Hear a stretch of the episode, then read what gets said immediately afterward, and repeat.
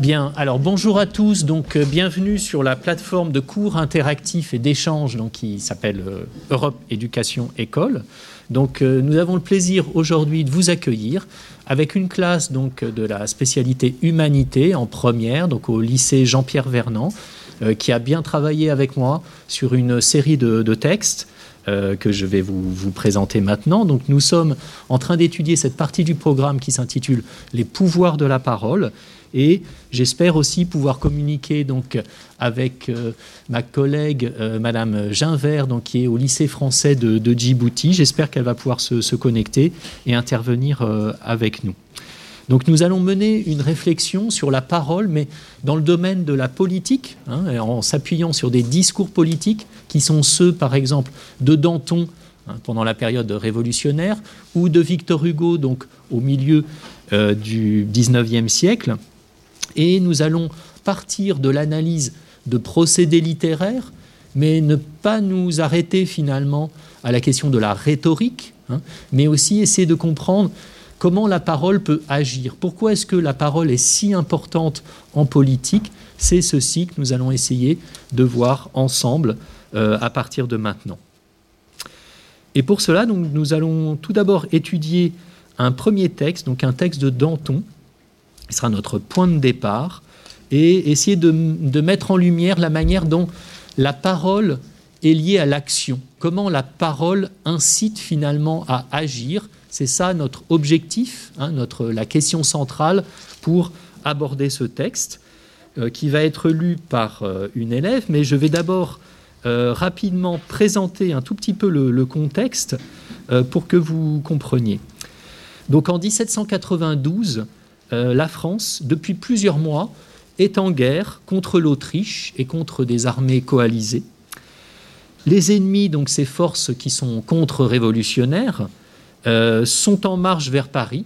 La population panique et Danton, qui est ministre, s'adresse à l'Assemblée. Il prononce un court discours euh, pour lever des troupes, pour faire en sorte que la nation finalement se rassemble et puisse réagir et s'opposer à l'envahisseur. Voilà, on est dans ce contexte et maintenant je vais céder la parole et passer le micro à Roxane, voilà, Roxane, très bien, qui va nous lire ce texte. Merci beaucoup.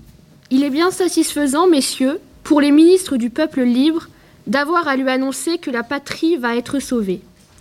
Tout s'émeut, tout s'ébranle, tout brûle de combattre. Vous savez que Verdun n'est point encore au pouvoir de vos ennemis. Vous savez que la garnison a promis d'immoler le premier qui proposerait de se rendre. Une partie du peuple va se porter aux frontières, une autre va creuser des retranchements, et la troisième, avec des pics, défendra l'intérieur de nos villes. Paris va seconder ces grands efforts. Les commissaires de la commune vont proclamer, d'une manière solennelle, l'invitation aux citoyens de s'armer et de marcher pour la défense de la patrie. C'est en ce moment, messieurs, que vous pouvez déclarer que la, que la capitale a bien mérité de la France entière. C'est en ce moment que l'Assemblée nationale va devenir un véritable comité de guerre. Nous demandons que vous concouriez avec nous à diriger ce mouvement sublime du peuple, au nommant des commissaires qui nous seconderont, seconderont dans ces grandes mesures. Nous demandons que quiconque refusera de servir de sa personne ou de remettre ses armes soit puni de mort. Nous demandons qu'il soit fait une instruction aux citoyens pour diriger leur mouvement. Nous demandons qu'il soit envoyé des courriers dans tous les départements pour les avertir des décrets que vous aurez rendus. Le tosquin qu'on va sonner n'est point un signal d'alarme, c'est la charge sur les ennemis de la patrie. Pour les vaincre, messieurs, il nous faut de l'audace, encore de l'audace, toujours de l'audace, et la France est sauvée. Donc euh, Roxane a lu, et donc c'est Kiara qui va reprendre certains éléments d'explication de, ce texte en essayant de, mettre en avant ben, à la fois les procédés et puis finalement l'effet qu'ils produisent aussi euh, sur euh, les auditeurs, sur ces membres de l'Assemblée qui doivent voter ce texte. Hein. voilà, on est, on est vraiment dans un contexte d'urgence ici. Et donc voilà, Roxane va vous, donc euh, Chiara, pardon, va nous expliquer ceci. Je lui passe le micro tout de suite. Allez-y. donc dans le texte de Danton, il y a plusieurs procédés d'amplification et d'insistance car il cherche à mobiliser les forces et veut montrer qu'on peut inverser le cours des choses. Donc dans le dernier paragraphe, il y a une répétition du mot audace. Dans le deuxième paragraphe, euh, tout s'émeut, tout s'ébranle et tout brûle. Euh, c'est une gradation qui montre euh, l'urgence, ainsi que en ce moment qui est répété deux fois dans le troisième paragraphe et qui exprime aussi l'urgence. il y a des anaphores, donc nous demandons, et c'est en ce moment, qui bah, sont aussi un procédé qui exprime l'urgence. Euh, l'apostrophe messieurs euh, interpelle les, euh, ministres, les députés, pardon.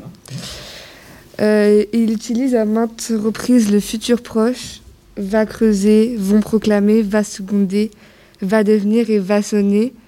Puis dans le dernier paragraphe, utilise le présent à la voix passive, la France est sauvée. Ceci donne une finalité au discours comme si c'était déjà fait. Euh, dans ce discours, l'éloquence est vraiment présente car le but de Danton est de persuader le peuple. Très bien, merci. Alors, ce que je voulais, je voulais reprendre un petit peu? Alors, euh, euh Chiara a très bien euh, expliqué justement qu'il y avait un, certain nombre de procédés que nous repérons dans le texte. Hein. En littérature, vous êtes habitué à le faire, en français, hein, lorsque vous étudiez un, un texte pour, pour le baccalauréat, par exemple, repérer donc des procédés rhétoriques. Donc l'insistance ici, l'amplification, hein, on a de nombreuses figures qui apparaissent, évidemment. Danton est un très bon orateur qui sait comment mobiliser en quelque sorte l'assistance qu'il a devant lui, l'assemblée qu'il a devant lui pour la faire agir. Alors je voulais revenir sur un point qui est important, que Chiara a cité, mais qui me semblait mériter d'être développé. Euh, en fait, la, comment dire, ce discours engage en vérité aussi le présent et le futur. On peut remarquer que dans, le texte, Danton va utiliser à plusieurs reprises donc le temps présent. Vous savez, vous savez ceci. Il leur montre finalement quelle est la situation à, à l'instant T, à l'instant où il parle.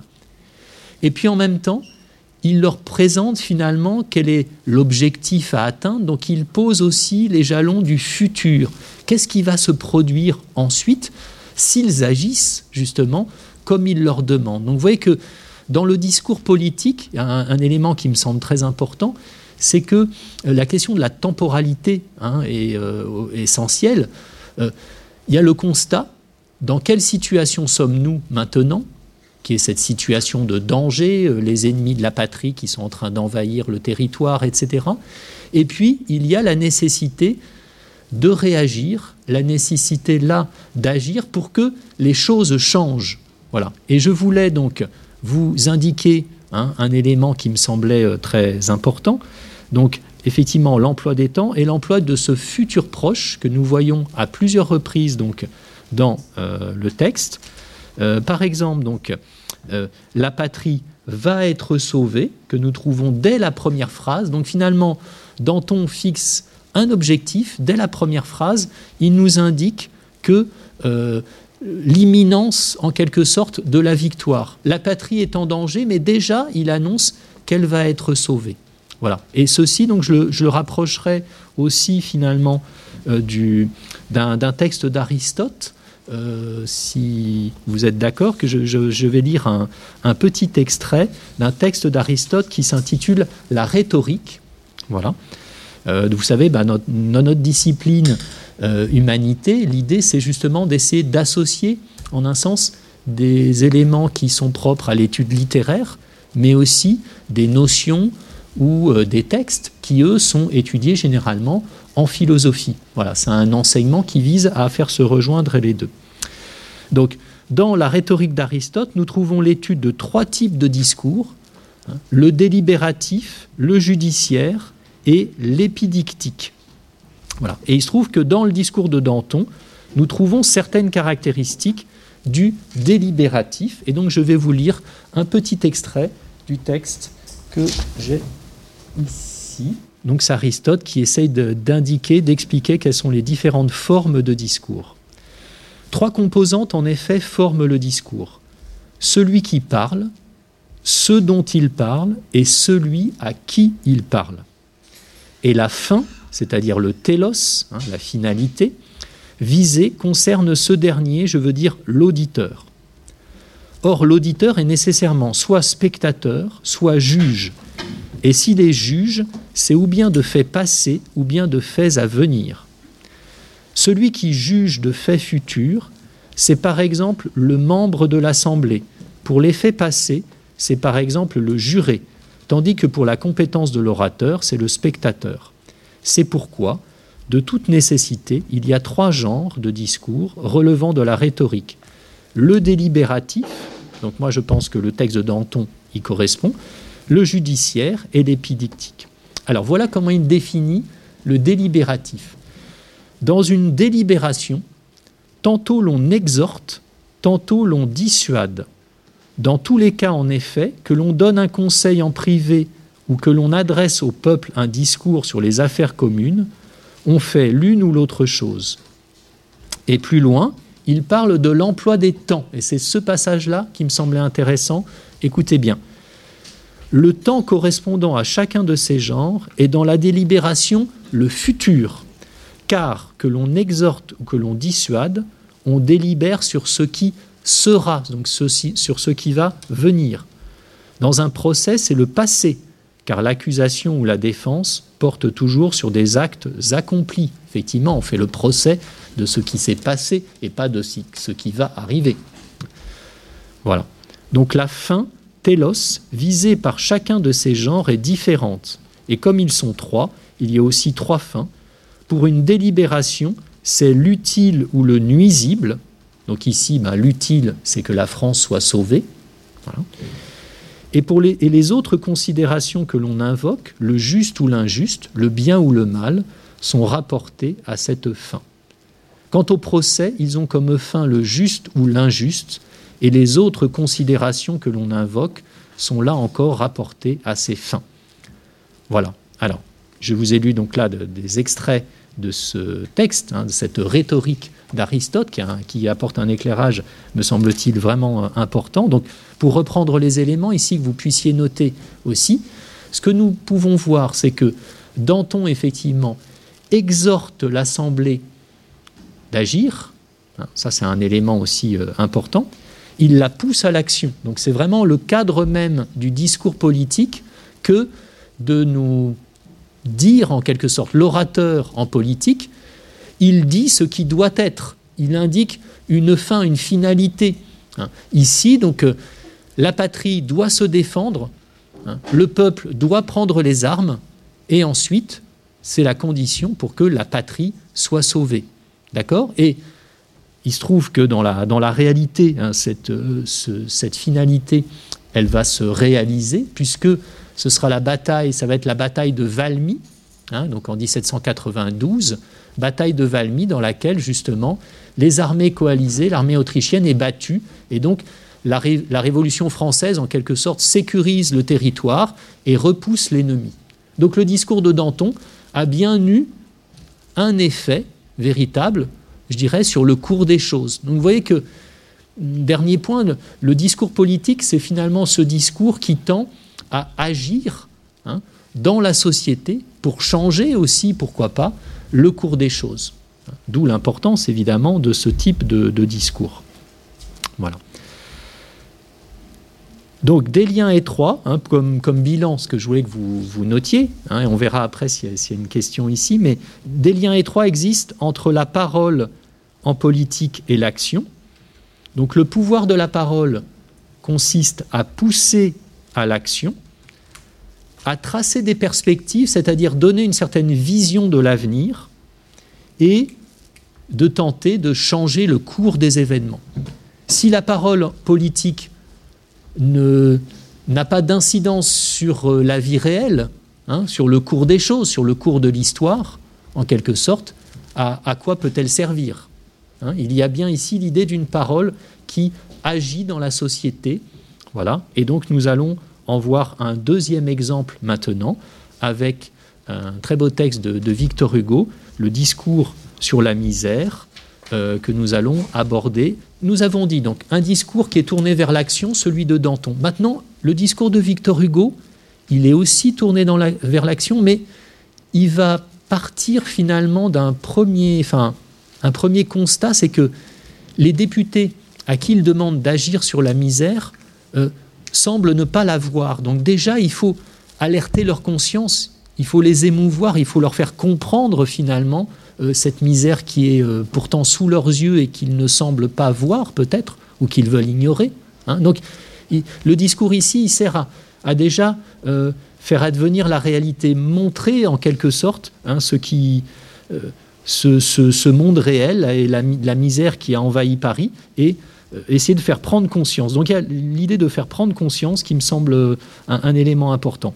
Je rappelle le contexte. Donc nous sommes en 1849. C'est la Deuxième République hein, qui vient d'advenir après la, Révolution de 1848 et euh, qui a marqué donc la fin du règne de Louis-Philippe. Victor Hugo est un écrivain qui est déjà très célèbre à cette époque-là, mais il est aussi un homme politique. Et le pouvoir auquel il participe, donc cette Deuxième République, euh, c'est un pouvoir qui fait face à, une gronde sociale hein, à ce moment-là. Euh, on voit des mouvements ouvriers, euh, des manifestations, et il faut savoir que quelque temps simplement avant ce discours, hein, ce discours qui a été prononcé le 9 juillet 1849, juste un mois avant, le 13 juin, une manifestation d'ouvriers euh, voilà, dans les rues de Paris, qui est réprimé par l'armée et qui, euh, provoque huit morts. Huit morts dans les rues de Paris euh, face à cette manifestation.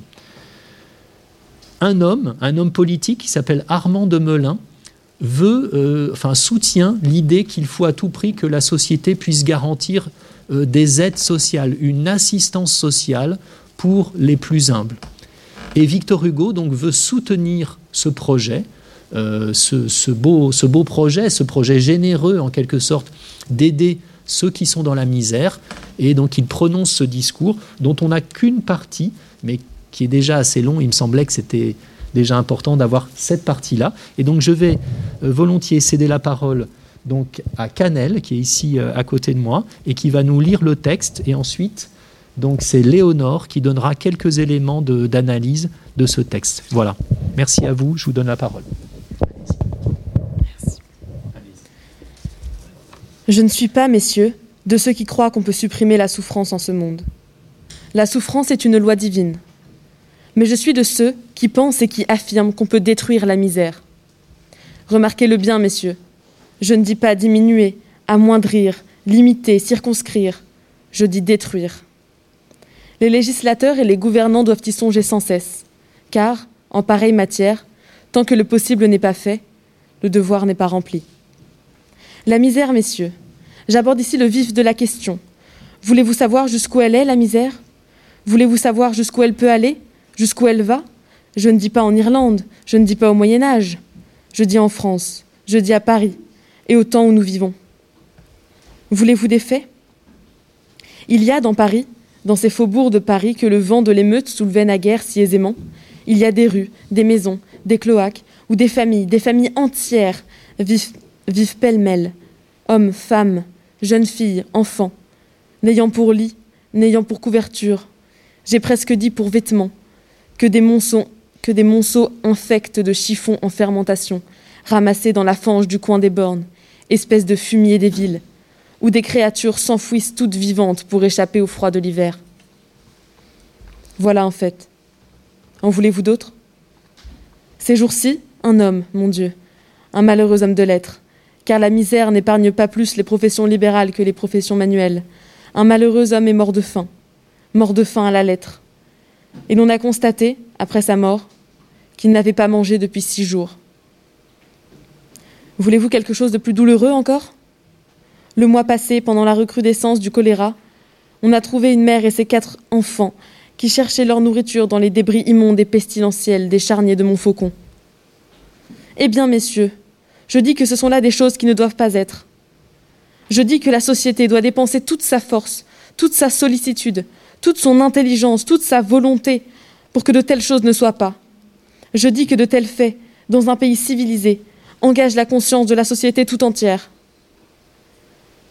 Que je m'en sens, moi qui parle, complice et solidaire, et que de tels faits ne sont pas seulement des torts envers l'homme, que ce sont des crimes envers Dieu.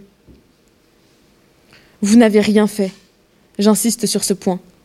tant que l'ordre matériel raffermi n'a point pour base l'ordre moral consolidé.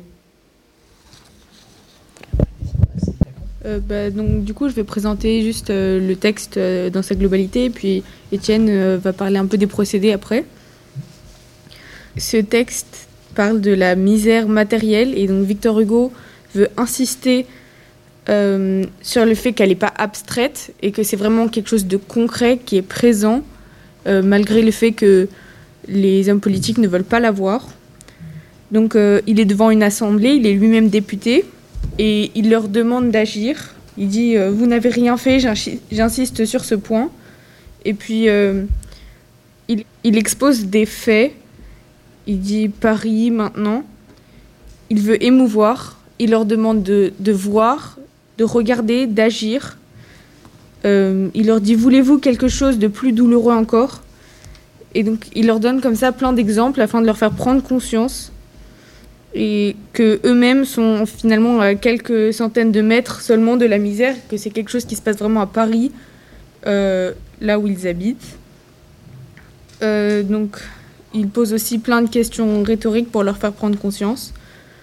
C'est un texte du coup globalement plutôt construit, avec des exemples et des faits, et une progression qui dénonce la misère. Donc, il y a d'abord une introduction, puis une contextualisation avec des exemples concrets et après, il conclut et il accuse les députés de ne rien faire.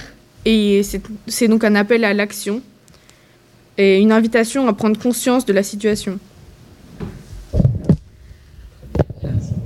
Donc je, vais élaborer sur ce qu'a dit euh, ma camarade.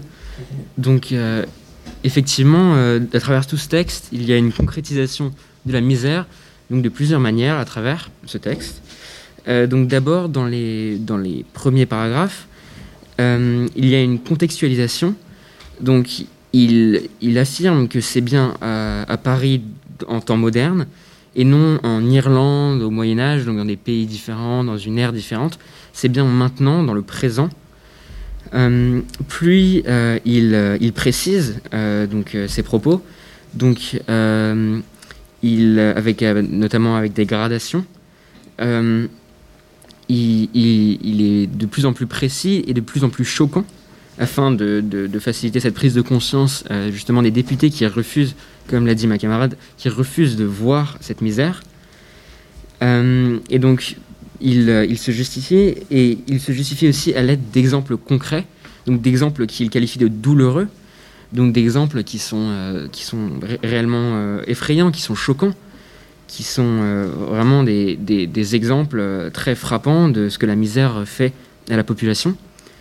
Euh, donc après s'être expliqué aussi, donc il va donner son argument, ce qu'il en pense et ce qu'il veut qu'il soit fait. Donc il, va, il va conclure et il va accuser les députés, il va les accuser de n'avoir rien fait et il va présenter ses demandes donc que, que, des actions concrètes soient prises afin, que, afin de limiter euh, et enfin de, de comme il l'a dit précédemment, de détruire euh, la misère. Euh, je vais juste peut-être compléter un peu sur les procédés. Donc, enfin, tu l'as dit bien, mais enfin, là aussi, on peut voir qu'il y a aussi une apostrophe, donc qui s'adresse vraiment à une assemblée et que c'est c'est quelque chose de concret et qu'il a vraiment envie que des choses se passent. Donc il dit messieurs. Et euh, il pose plein de questions. Voulez-vous, voulez-vous, euh, voulez-vous d'autres faits, etc. Et il, donc il y a plein de répétitions qui insistent euh, sur ce qui se passe. Il y a, il y a. et donc et puis il y a pas mal de gradations. donc des rues, des maisons, des cloaques, des familles, qui montrent que la, enfin, la misère est vraiment là et que c'est en gradation. Et, euh, et voilà, que ça concerne, euh, il y en a d'autres, euh, par exemple hommes, femmes, jeunes filles, enfants, donc que ça concerne vraiment tout le monde et pas seulement une partie de la population, que enfin, la misère vraiment présente et que c'est pas quelque chose de mineur. Donc voilà. Merci, merci beaucoup donc pour vos, interventions. Donc je rappelle donc euh, Canel qui a lu et ensuite donc Léonore et Étienne qui se sont partagés de, manière euh, voilà improvisée, mais qui était excellente, donc les éléments d'explication du texte. Alors je voulais juste reprendre, avant aussi d'écouter les, questions qui nous seront posées, quelques, quelques éléments, mais je pense que vous avez déjà, déjà tout dit, ou presque tout dit. il me semble que dans, dans, le texte, nous, nous voyons aussi que il y a à la fois cette, volonté de, que l'Assemblée prenne conscience, et puis nous voyons aussi d'ailleurs l'implication personnelle de, Victor Hugo. Euh, il les interpelle, donc, messieurs, hein, euh, mais il dit à plusieurs reprises, je, hein, il utilise la première personne, je suis de ceux qui pensent et qui affirment. Hein, donc il insiste bien qu'on peut détruire euh, la misère.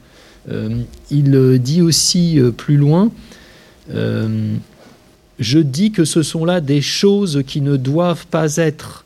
Donc, prise de conscience individuelle, ce qu'il faut savoir, ce qu'il faut comprendre aussi, de, je dirais, dans l'histoire personnelle de Victor Hugo, que lui-même finalement participe à ce pouvoir qui a été, d'après lui, coupable de répression. Il y a eu des barricades pendant euh, la révolution de 1848. Lui-même, en quelque sorte, était aussi de ceux qui ordonnaient de réprimer ces, comment dire, ces révoltes. Donc, euh, on peut imaginer qu'il y a aussi comme un sentiment de culpabilité et une volonté finalement d'en venir à euh, prendre conscience lui-même et faire prendre conscience hein, de, cette situation. Voilà, donc c'est, ce sont des, faits qui engagent, comme il le dit d'ailleurs, hein, ce sont des faits qui engagent la conscience de la société tout entière. Hein, ce n'est pas seulement la conscience qu'il a, lui, en tant que député ou quelques esprits éclairés. Lui, en tant qu'auteur, qui va écrire plus tard Les Misérables, évidemment, hein, euh, en 1862, hein, c'est quelques années après. Donc ce, thème de la misère, c'est vraiment un thème qui est ce qui va devenir central dans, l'œuvre de Victor Hugo. Mais pour lui, justement, cette conscience-là, il faut la partager. Il faut que euh, à la suite de Armand de Melun, mais à la suite lui-même enfin de, Victor Hugo, et puis d'autres, hein, que les députés finalement soient entraînés en quelque sorte à cette prise de conscience et en viennent à vouloir changer les choses, hein, que la société porte un regard finalement sur euh, ceux qui sont dans la misère et que ceux qui sont dans la décharge de Montfaucon, eh bien, finalement, ne soient pas abandonnés à eux-mêmes, hein, qu'on leur, leur, tende la main. Et c'est la finalité, sans doute, de ce, texte-là. Donc, le, discours de Victor Hugo, nous le voyons, finalement, euh, ici, il ne porte pas vraiment les traces d'une action. Il, y a, pas, il ne demande pas une action concrète, comme Danton demandait de lever les armes, voyez Mais il demande finalement qu'il y ait une prise de conscience pour ensuite pouvoir agir. Et finalement, ce discours, il semble qu'il a autant pour finalité de faire advenir la justice, quelque chose qui soit juste, et donc nous voyons qu'il serait en un sens entre le délibératif et le judiciaire. Il nous dit là, euh, il faut faire la guerre à la misère, finalement, il veut faire le procès de la misère ou de ceux qui ne qui n'y sont pas suffisamment sensibles, finalement. Voilà. Et donc nous, nous avons vu, je, conclus très rapidement, je vais laisser la, place aux questions, donc deux types de discours politiques euh, qui montrent à la fois le lien entre la parole et l'action, c'était ça le, but principal hein, de, de, notre étude, mais aussi entre la parole et l'émotion qui est suscitée, la prise de conscience et le, pouvoir finalement de la parole pour persuader. On imagine que là, des membres de l'Assemblée qui écoutent ce discours ben, vont y être sensibles. Victor Hugo, à d'autres moments, va prononcer des discours contre le travail des enfants, hein, les enfants qui travaillaient à cette époque-là, à l'âge de 10 ou 12 ans, euh, dans des conditions assez terribles, par exemple dans les, dans les mines, dans le nord de la France. Et donc, voilà, il y a un projet concret, euh, éveiller les consciences et faire en sorte que la société euh, puisse, puisse changer. Et donc, nous retrouvons les catégories imaginées par Aristote dans la rhétorique, à savoir le délibératif et le judiciaire, en un sens, par certains aspects, au cœur même du discours politique. Voilà, et c'est ce qui me semblait intéressant de, voir, bah, pour nous qui sommes surtout dans notre cours tournés vers l'étude d'œuvres littéraires, voir aussi que des écrivains peuvent être des hommes politiques, des écrivains, peuvent aussi s'engager dans certaines actions qui leur semblent justes et nobles. Voilà, la littérature n'est pas seulement dans sa tour d'ivoire, et il y a une connexion qui se fait entre le littéraire et le politique dans le sens noble du terme, hein, pas celui des petites phrases en politique, mais dans celui des grandes actions plutôt. Voilà, je vous remercie. Alors j'ai laissé, il nous reste un petit peu de temps. On n'a pas pas vu l'intégralité finalement de ces, de ces textes, mais ça nous laisse du temps aussi pour, euh, pour les questions, des précisions qui pourraient être apportées aussi par euh, les élèves qui, qui sont ici ou les, les intervenants. Voilà, je ne sais pas qui, qui souhaite euh, poser une question dans ceux qui nous suivent à distance. J'aurais voulu revenir très brièvement. Est-ce que tu pourrais nous éclairer un peu sur, en quelque sorte, les, étranges relations qui pourraient exister entre la parole comme telle et puis euh, euh, la notion de pouvoir? Euh, moi-même, j'ai une petite idée, mais peut-être que les élèves pourraient nous donner aussi leur avis. Est-ce que ça va de soi que la parole comme telle, c'est-à-dire l'acte de s'exprimer, plus qu'une simple faculté de pouvoir le faire, qui prend souvent la forme d'un discours et qui finit par euh, évidemment produire des effets qu'on appelle le sens, la, compréhension. Est-ce que, la parole, ça, ça peut facilement rimer avec ce qu'on appelle euh, la notion de pouvoir, qui souvent est associée euh, un peu dans l'esprit euh, de la plupart des gens à ceux qui peuvent quelque chose sur nous, qui peuvent nous condamner, qui peuvent nous interdire, qui peuvent nous limiter, brimer, asservir, etc. Est-ce que ça ne pose pas quelque part ce problème de, mettre ensemble la parole et le pouvoir? Mmh. D'une part, et puis d'autre part, évidemment, c'est une deuxième question, je voudrais qu'on réfléchisse un peu sur ce que signifie ce que tu viens d'évoquer, précisément la politique au sens euh, un peu noble du terme. Ma première question, euh, oui. j'aimerais bien savoir ce que les élèves pensent de cette association entre le fait de parler, un peu comme un enfant ou un élève qui prend la parole, euh, qui, s'exprime, et puis le pouvoir. Alors, voilà. Est-ce que parmi vous, qu'est-ce qui voudrait. Alors, parmi vous qui êtes ici, ou s'il y en a d'autres aussi, voilà, ce, sur ce lien entre pouvoir et parole, quel, quel sens ça Alors, allez-y, hein, vous. Oui, bien sûr. Alors. Je pense que c'est une vision assez littéraire, voire peut-être politique, de penser que le pouvoir s'associe euh, à la parole, parce que, enfin, peut-être que la, la, plupart des personnes voient le pouvoir comme, euh, enfin, quelque chose qui, de, enfin, de matériel qui peut être conquis ou alors euh, la force physique ou quelque chose comme ça. Mais euh, en tout cas, ce qui est sûr, c'est que en, littérature et en politique, euh, le, la parole est a priori vraiment un pouvoir parce que elle a vraiment la possibilité de faire changer d'opinion, de convaincre, de faire naître des émotions et qui peut vraiment genre changer l'esprit de quelqu'un. Et je sais pas, qu'est-ce que tu en penses? Euh, Justement, pour rebondir sur euh, ce que tu as dit au début, sur le fait que c'était une conception euh, très littéraire, on va dire, d'associer la parole et le pouvoir. Moi, je trouve qu'au contraire, c'est quelque chose dont on se rend compte au quotidien, quand on voit que, que les choses qu'on dit ont un impact, que les gens réagissent en conséquence. Et ça, c'est bah, une forme de pouvoir, de, pouvoir, de, réussir à, agir sur les autres et leurs mmh. actions avec, avec des mots. Ouais, c'est vrai. Enfin, la, la la parole peut vraiment se, trans se transformer en action, c'est ça que tu dis. Donc c'est vrai que c'est un pouvoir assez pas mal. Est-ce que, vous avez, est que vous avez un exemple que vous pourriez donner de ce, pouvoir euh, commun, enfin, euh, je dirais, euh, qu'on retrouve dans la vie de tous les jours presque? Allez-y de... Bah, ça, peut être juste quand on dit ferme la porte et la personne en face elle va aller fermer la porte. Oui, ou enfin, par exemple, si je reprends le texte de Danton qu'ils ont lu, oui. donc, euh, enfin bon, on va peut-être un petit peu avant, donc disons pendant la Révolution française, donc euh, c'est genre deux ans avant quoi, oui. euh, enfin trois ans.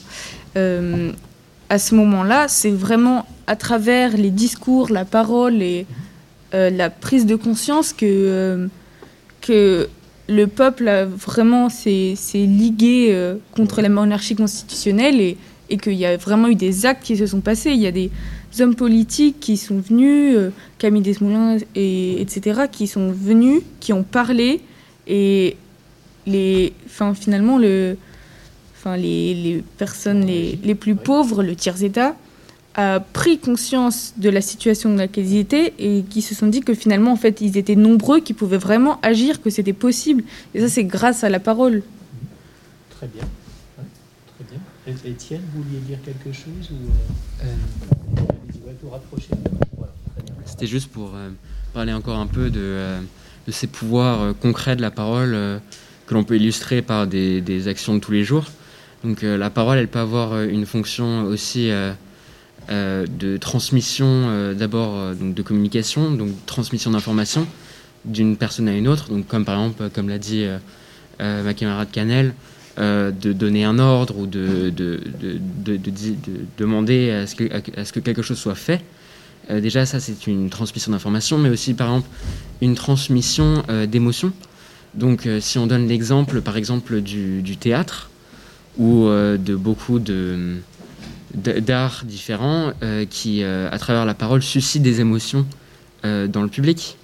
Donc, par exemple, un, acteur qui, à travers son jeu, arrivera à, à, rendre son public ému jusqu'aux larmes, c'est réellement un pouvoir de la parole. Ou donc, on, pourrait comparer ça à quelqu'un, un, un, homme politique qui ferait un discours qui qui aurait réellement un impact, comme par exemple celui de, Victor Hugo, qui aurait réellement un impact, une prise de conscience. Et par exemple, euh, il pourrait euh, déclencher une émotion euh, chez ces hommes politiques de culpabilité. donc c'était notamment un, de ses buts à travers ce discours, c'était d'évoquer de, des émotions chez son public, afin qu'il y ait une action. Oui, donc ce que tu dis, c'est que finalement, c'est aussi par les procédés rhétoriques que des émotions peuvent être provoquées et que grâce à ces émotions, on peut faire passer une idée et convaincre des personnes. Euh, voilà, c'est ça, c'est que donc, euh, justement, euh, les, procédés rhétoriques, c'est une des manières d'être d'être éloquent, et l'éloquence, c'est une des, enfin, c'est la, la, manière de s'exprimer d'une manière la plus efficace et la plus la, meilleure possible euh, si, on cherche, si on cherche à transmettre des émotions ou euh, des, informations euh, comme on le fait ici dans, un discours. Okay. Et juste rapidement, je voudrais juste ajouter que bah, moi, ça me paraissait évident d'associer pouvoir et, parole parce que bah, c'est comme ça qu'on communique au quotidien et c'est un peu la, bah, la, la, seule façon, entre guillemets, qu'on a de, de, communiquer les uns les autres assez rapidement et du coup bah, ça, ça, me paraît normal que, que ça ait un certain pouvoir et que ça veuille dire quelque chose, sinon on ne le ferait pas. Merci alors pour toutes ces, ces remarques. Alors je crois, alors peut-être qu'il y avait d'autres interventions, mais je crois que comme on, on, est pris par le temps, il y, avait, il y avait une autre question qui arrivait et, et je, on va vous donner la parole. Évoquer un peu la relation entre euh, les pouvoirs de la parole qui sont multiples, évidemment, et la vie politique. Euh, c'est-à-dire euh, la vie la cité. Euh, ce qui me préoccupe, c'est que quand on parle de la parole, ce qui est bien plus important que, à la limite, l'émotion ou le fait de provoquer la soumission de quelqu'un à mes idées, ce qui me paraît important, c'est que la parole soit associée à une signification, à du sens, permettre de comprendre quelque chose. Et j'ai l'impression que les politiques, euh, quand ils parlent, évidemment, ils parlent parce qu'ils ont à gérer une espèce de situation de conflit permanent entre les intérêts individuels, égoïstes, d'individus de classe ou d'État. Et forcément, euh, la parole politique a pour fonction un peu de, d'empêcher éventuellement la guerre civile ou la guerre tout court, et rarement les politiques euh, procèdent un peu comme en littérature ou en poésie où la parole recherche euh, la production la création du sens. Est-ce que est-ce qu'on peut espérer que, comme chez les Grecs, lorsque Aristote réfléchissant sur la nature humaine, s'était euh, proposé de définir l'homme comme étant doué de, de parole ou de logos, de, de, langage, en même temps avait dit qu'il avait une vocation à mener une vie politique, à, vivre dans une cité, à vivre dans une cité où la parole se démocratise, se partage, se cultive, etc. Est-ce qu'aujourd'hui on peut encore rêver de ce lien intime entre euh, vraiment la, la, parole et la politique au sens noble du terme, Jean-Pierre, que tu évoquais tout à l'heure, qui nous renvoyait sans doute à la définition grecque?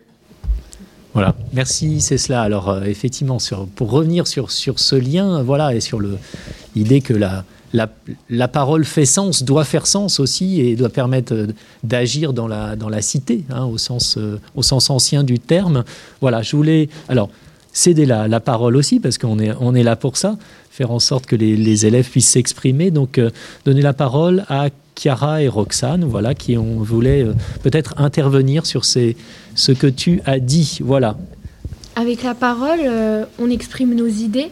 Et donc, par exemple, nous, citoyens, on écoute aussi les, politiciens qui utilisent le pouvoir de la parole. Mais nous, on a aussi euh, on a aussi euh, ce pouvoir de pouvoir, euh, parce qu'on est dans une démocratie, et donc on a le pouvoir de parler et d'exprimer nos idées. Et, et, le pouvoir de la parole, du coup, nous sert à, à s'exprimer dans la société et que sans elle, bah, nous, citoyens, on ne pourrait pas faire comprendre aux politiciens nos attentes. Bien. Et Chiara, vous vouliez ajouter quelque chose, enfin dire quelque chose aussi? bah, moi, je pense que la, la, parole, elle a un peu été. Euh, c'est plus vraiment la, même que, que, avant dans la démocratie, par exemple, euh, à Athènes, comme disait euh, monsieur. Euh, et que maintenant, la, notion de vérité et de véridique dans la parole, elle n'est pas, toujours, pas toujours présente. Et du coup, ça, ça brouille un peu tout ce qui est de la vie politique parce que les informations ne sont pas toujours vraies. Et euh, bah, la parole politique, elle peut aussi euh, créer des débats. Et, euh, et, même si les gens n'ont pas forcément les mêmes idées, et bah, ils peuvent euh, quand même. Euh, enfin, les citoyens, ils peuvent voir euh, un peu chaque, chaque idée expliquée et un peu choisir son opinion. Très bien. Et Merci. Dire, on avait aussi vu durant les débats euh, politiques, euh, ils utilisaient euh, des petites phrases et ils disaient que souvent les politiciens ils sont pas vraiment concrets, mais leur but c'est plus de parler que que d'aller dans le, le, profond. Et du coup c'est plus parler pour parler maintenant. Et, et voilà. D'accord. D'accord. Bien. Ouais donc c'est cela. Alors je vais donner la parole aussi à Canel, mais je voulais faire un tout petit point donc, euh, de ce qu'ont dit euh, Roxane et, euh, Chiara. Effectivement, il y a cette idée que, euh, certes, la parole peut être porteuse de vérité, de sens, etc., mais ce que, ce que semblait regretter justement Roxane et Chiara, c'est que dans certains cas, peut-être on peut imaginer une, dérive de la parole politique et que le, la, parole politique aussi ne soit pas toujours, malheureusement, porteuse de vérité, mais cherche plutôt euh, les faits, cherche pourquoi pas à séduire, et euh, en un sens ne, bah, soit, ne soit pas toujours tournée vers, euh, vers des buts peut-être qui sont, qui sont nobles, hein, plutôt le pouvoir pour conserver le pouvoir. On en a malheureusement des exemples récents assez, euh, assez frappants. Alors, je crois que Canel voulait une dernière intervention et après on va, on va céder, on va, on clore, on va clore le débat. Euh, oui, rapidement, je voulais juste dire qu'on n'avait pas le, le, même rapport à, à la parole et à l'éloquence que, bah, que dans la démocratie euh, athénienne, euh, parce que bah, on en a moins besoin euh, de nos jours, parce que voilà, on a, on a les médias, on a l'écriture, on a, on a, on a les votes, tout ça, et et euh, du coup, on n'a pas besoin de maîtriser autant l'éloquence. Et du coup, elle a, elle a un peu moins de sens aujourd'hui, je pense, que, qu'avant. Et du coup, euh, voilà, elle nous paraît moins, moins naturelle. Très bien. Alors vous voyez, bon, je, malheureusement, je suis obligé de, clore ici parce que ben, voilà, on, doit, on doit aller en, en cours et les, élèves, je dois libérer les, élèves. Mais en tout cas, je voulais remercier tout le monde à la très bonne participation de la classe de première HLP 1. Bravo, bravo à vous, merci beaucoup.